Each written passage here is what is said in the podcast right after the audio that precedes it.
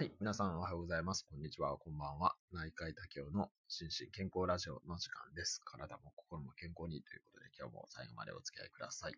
えー、今日はですね、えー、月曜日ですので、医療社会学の話をさせていただきたいと思います。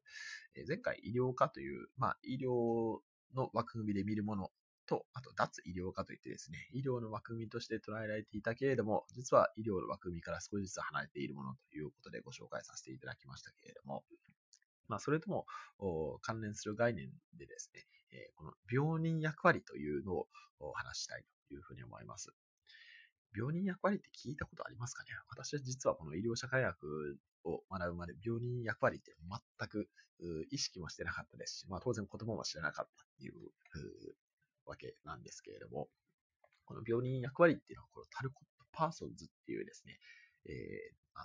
確かアメリカだったと思いますけど、アメリカの社会学者が提唱した概念なんですね。で、えー、パーソンズっていうのは実は社会学の中でもいろんな、まあ、医療社会学だけではなくて、いろんな社会学に、え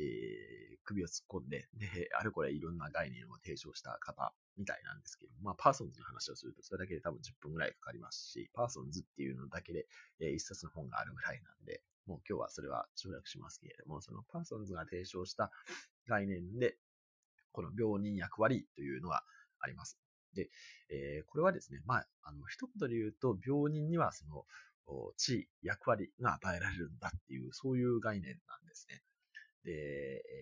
ー、レジュメにも書かせていただきましたように、具体的には4つですね。2つの権利と2つの義務。あ、これ、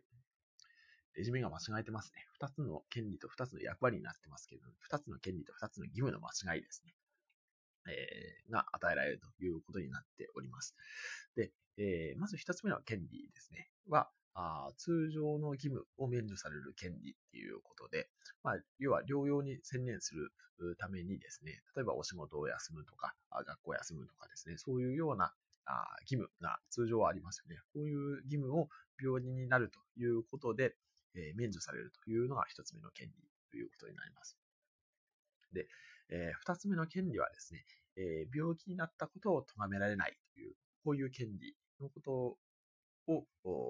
二つ目の権利としてあります。まあ、あちょっと後からも言いますけれども、実は病気になったことを咎められるシチュエーションも、まあ、最近は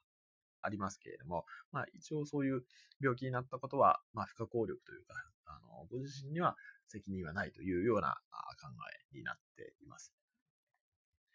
で、三つ目ですね。三つ目は、あ回復を妨げることをしてはいけないというような義務ですね。まあ、基本的には例えば病気になったら療養するっていうことになると思うんですけれども、この療養過程において、えー、その、まあ、回復の方向を目指さないといけないというような義務ですね。えー、これが、まあ、病人には与えられる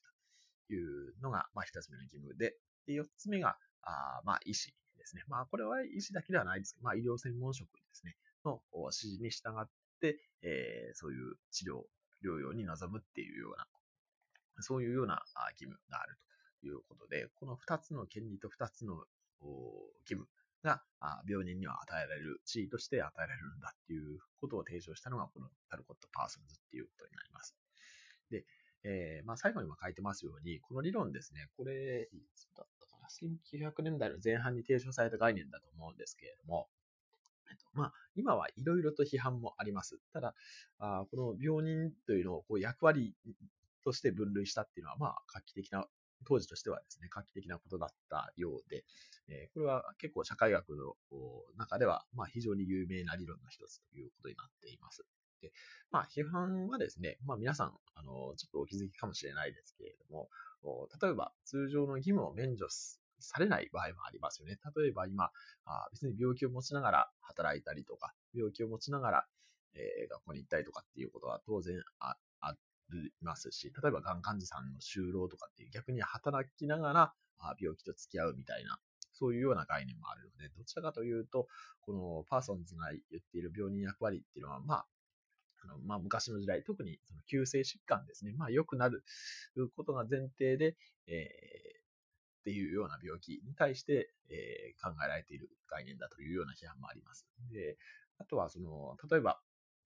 えっ、ー、と、回復に関してもですね、こう、慢性疾患の場合ですね、例えば糖尿病とか高血圧とかですね、えー、の場合には、まあ、そもそも回復するという、まあ、ずっとお薬を飲み続けたりとかですね、えー、まあ、その、高血圧であったら、まあ、塩分制限というような、あそういう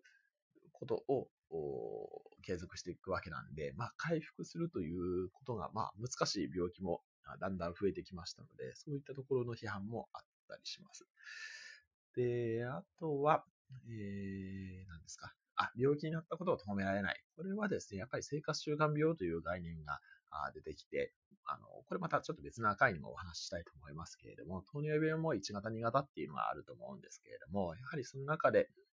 まあ生活習慣に起因する、まあ生活習慣病っていうのは実は日野原先生、まあ、あの、ね、お亡くなりになりましたけれども、が言い出した概念なんですけれども、この生活習慣病は、やはりご自身の生活が悪くって暴飲暴食して、えー、病気になるというような概念なので、この辺も、まあ、咎めるまではいかないですけれども、ある程度、こう、自己責任論的な部分もあるというのもありますし、あと最後のこの医師ですね、医療専門職の指示に従うという義務ですね。え、これに関しても、まあ、生活習慣病とかもそうですし、まあ、それ以外の病気でも、やはり治療の主体は誰なのかっていうことで、必ずしもこう医師の指示のもとにやるのがいいかどうかっていうですね、まあ、こういう上下関係とか、まあ、あのお薬のコンプライアンスじゃなくてアドヒアランスというふうに言い出されたこととも関連しますけれども、こういう、まあ、あの医療者、医師と患者さんとの関係ですね、ここら辺も最近トピック、あの、批判の一つになってきています。はい。というわけで、ただ、まあ、この病人役割は非常に、えー、面白い概念だというふうに思っていますし、ただ、一方で、えー、批判もありますし、あとは病気と病気でないの間っていうのが、まあ、前もお話ししましたように、結構グレーな、あ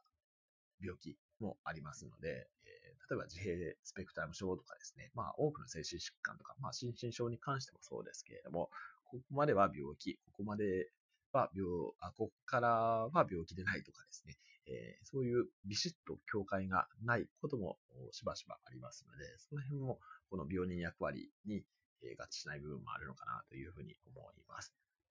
はい。ただ、まあ、医療者科学では病人役割とか、あと医療科とかですね、これはまず初めに出てくるトピックなので、えー、ご紹介させていただきました。まあ、何かのご参考になれば幸いです。はい。今日はちょっと短いですけど、じゃあこれぐらいで終わりにしたいと思います。えー、体も心も健康にということで、今日も最後までお付き合いいただきましてありがとうございました。